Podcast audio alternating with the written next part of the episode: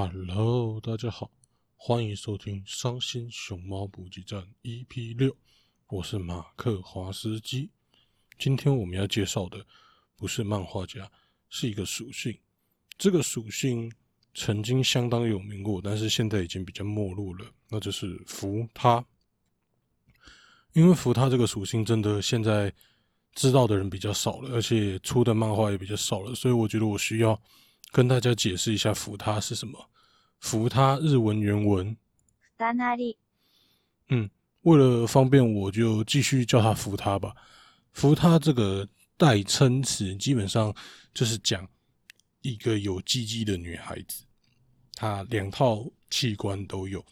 那现代的“扶他”漫画基本上已经变成内内跟鸡鸡都要画到大到很夸张，内内。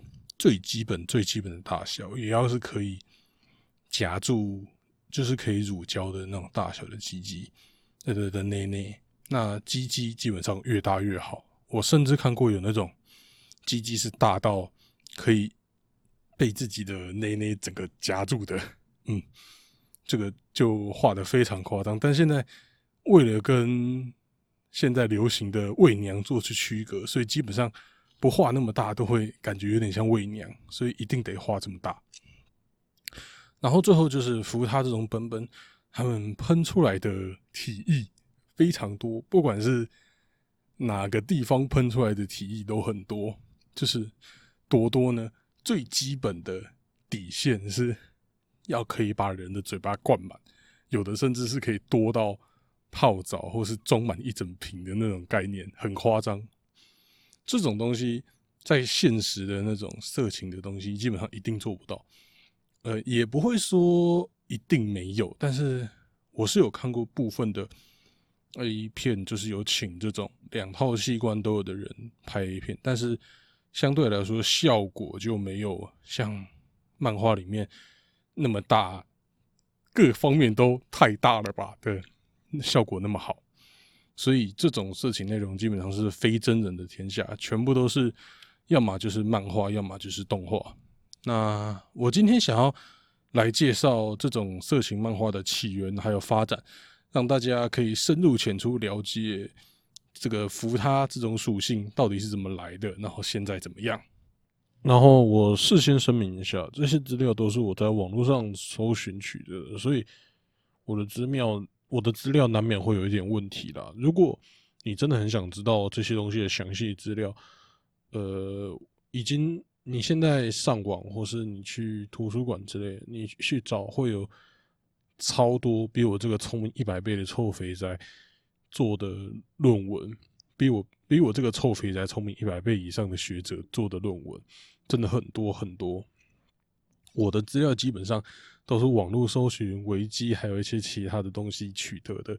那如果你想要对这个东西背后的社会现象很感兴趣，请去读那些学者的论文。不要，你可以把我这个当一个引子啦，但是不要全部当真，因为我相信一定会有很多的错误，会有很多我自己的见解。那让我们开始吧。扶他这个词，它的词源是来自日文，最早记录是一六四四年，日本西元一六四四年，当时是来用来形容那种男性的歌舞伎。大家知道，日本的歌妓都是男性来演，当时是用来形容男性歌舞伎对大家的那种暧昧奇妙的吸引力，就是你被男生搞到有点上头了，然后当然。你要讲日本这种男性、女性的文化，这个其实更早在日本的传统信仰。日本传统信仰对于神明的形象也经常是没有男女分别的。再者，因为古代男男女，他们古日本古代男女，他们礼服对调之后，往往会让人难以区分。同时，也有蛮多人就是罹患性别决定系统失失常这种类型的问题，所以。因为这些背景，第一，日本的神明没有分男女；第二，日本的礼服男女比较接近；第三，性别决定时长这些的疾病，所以日本那种性生理性别可以经过后天改变这种的文化生这种的想法，升值在日本的文化里面。日本的影视作品里面就常常有性别重置之类的事情，像是《乱马二分之一》，然后《火影忍者》里面的大蛇丸，某方面来说也是这样。最后，像《卫娘》这种让男女性别界定比较模糊的影视作品也很多，像是《命运石之门》里面的七元流华。那这种性别可以经由后天重置是的起源，让他们的文化，这种文化了，到明治维新的时候，日本的西化运动引进了西方对于色情的规范，所以他们立了相关法律，禁止过于大胆的内容，还有阴谋的出现。那即使日本政府没有非常认真的执行这些法条了，但对于色情产业的压力和抑制也很重大。然后讲个题外话，因为禁止阴毛的露出，所以让萝莉这种作品在八零年代大行其道。但萝莉这个东西又是另外一个大内容了，所以我们以后有机会再聊。对，没错，我在挖坑，我是老高。我们以后再出个视频聊聊。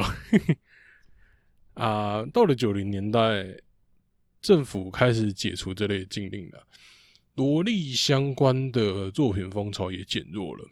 这时候，扶他，因为扶他，因为一个画家而开始出现。那个画家叫做维登诗树，唯一的唯，登场的登，诗作的诗，树木的树。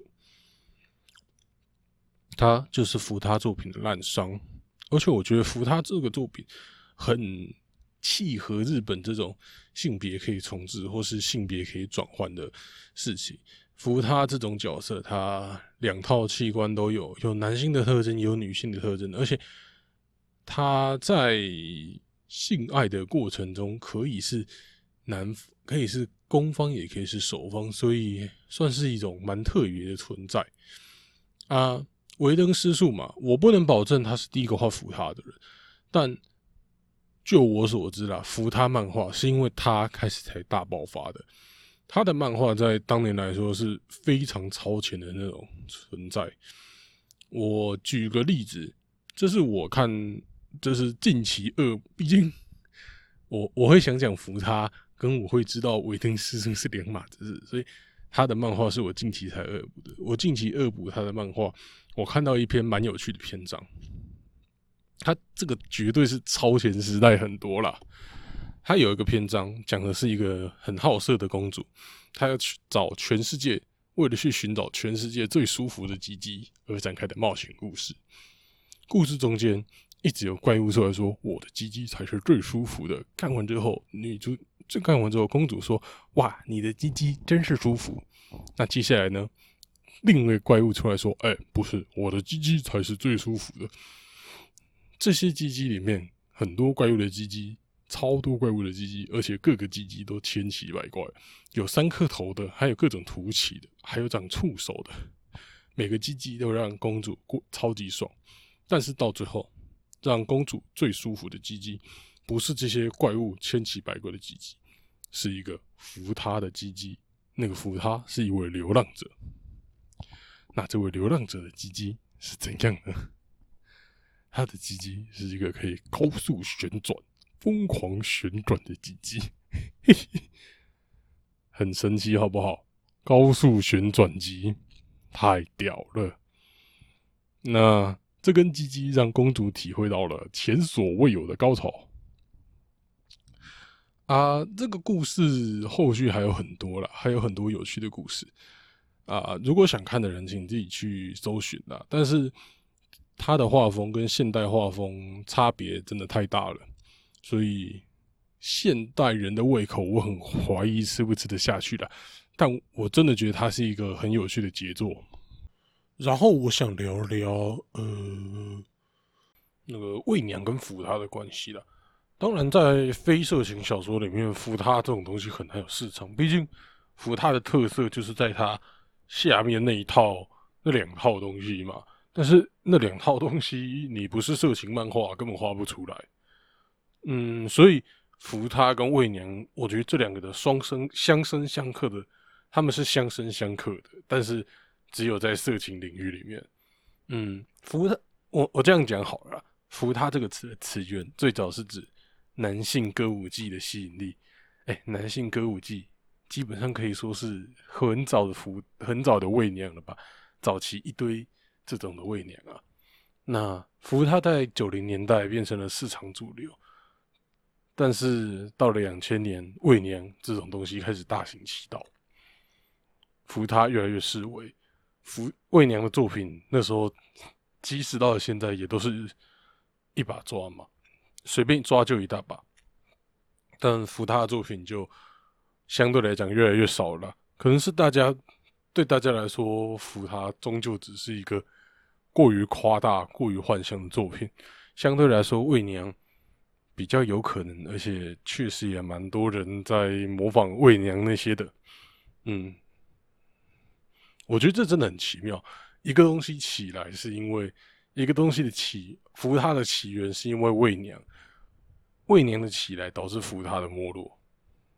这这种像太极一样相生相克的属性，真的是其他的东西可能都不会这么特别。像大家常说什么巨乳跟萝莉，其实他们比较没有这种关系。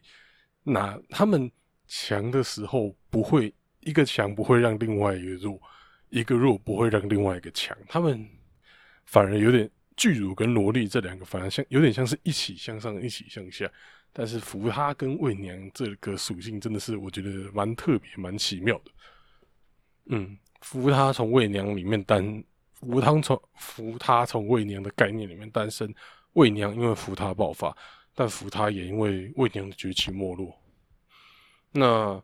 这一期的《伤心熊猫补给站》，我会想要介绍扶他的原因，其实就干听了我那么久了，我会想介绍一个东西，你还不懂吗？因为我他妈喜欢这个东西呀！我只有喜欢的东西才会在这种新的新的尝试介绍，像第一集《伤心熊猫补给站》，《伤心熊猫补给站》介绍我最爱的开大车。这集介绍职业的属性，扶他。哎，唉，其实有点还是有点伤心啦。我都把我最爱的东西拿来第一个，第一个让他送死，因为我我第一个介绍的东西一定爆烂了。但是我就是爱，我就是喜欢。那我来讲讲我看的第一本扶他漫画好了。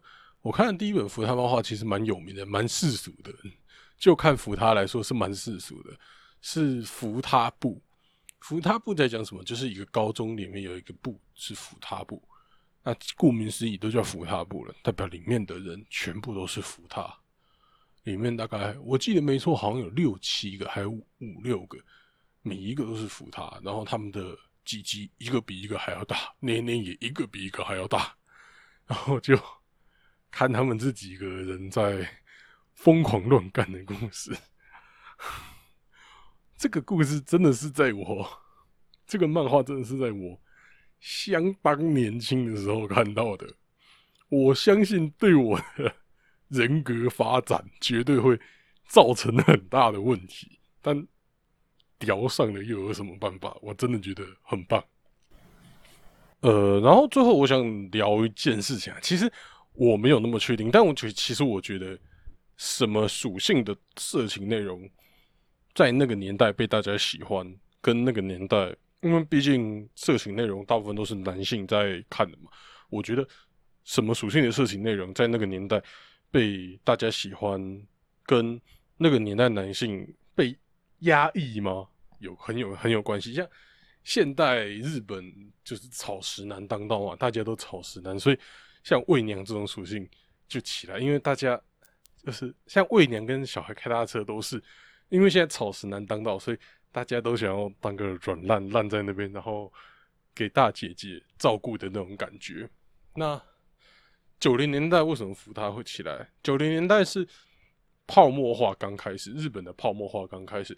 那时候日本泡沫化刚开始，大家原本我的感觉了，那时候会看色情漫画的都是七零八零年代出生的。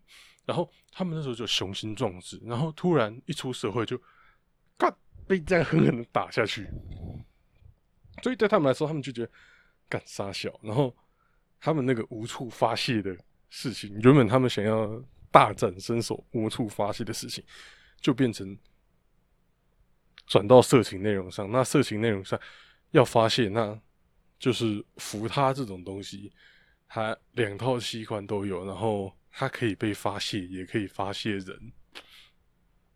这是我的感觉，这这个关联性可能没有到那么强，但草食还有小孩开大车的关联性，我觉得是很强的。说不定还有其他的社会问题，我不知道。嗯，毕竟我对日本讲真的也没有到那么了解了。我说实话，嗯，那最后就，唉，扶他这个属性真的是一个已经没落的属性了，所以我也不会说到看一本少一本，但绝对是稀有的东西了。所以以后各位绅士看到福他的本本，就是不要忘记，然后大家一起来看福他本，让福他再次伟大。好，很蠢的结尾。那事情的最后，我要来讲一下，就是我的粉丝团抽奖到九月十一号，现在是我录音时间是九月九号，所以你还有机会继续去参与抽奖。目前抽中奖几率也是爆炸高，而且讲真的，如果你真的去抽奖，我几乎可以，如果你是第一个去抽奖，然后后面又没有人抽，我几乎可以百分之百保证你会中奖。虽然现在已经有其他人抽，but 那些抽的其他人几乎都是我的，你知道亲友团啦，所以你说。我跟他们讲一下，哎，有真的有观众抽，要不要给他？他们大部分都是我随便都给他。所以你现在去抽，中奖几率基本上是一百趴，好不好？那就就这样了。希望大家去抽奖。我的粉丝团第一篇贴文，我置顶的贴文就是抽奖，希望大家去抽。那我们今天伤心熊猫补给站就到这边结束了。哦，那我们下礼拜三晚上九点再次在空中相会。好啦，就这样，拜拜。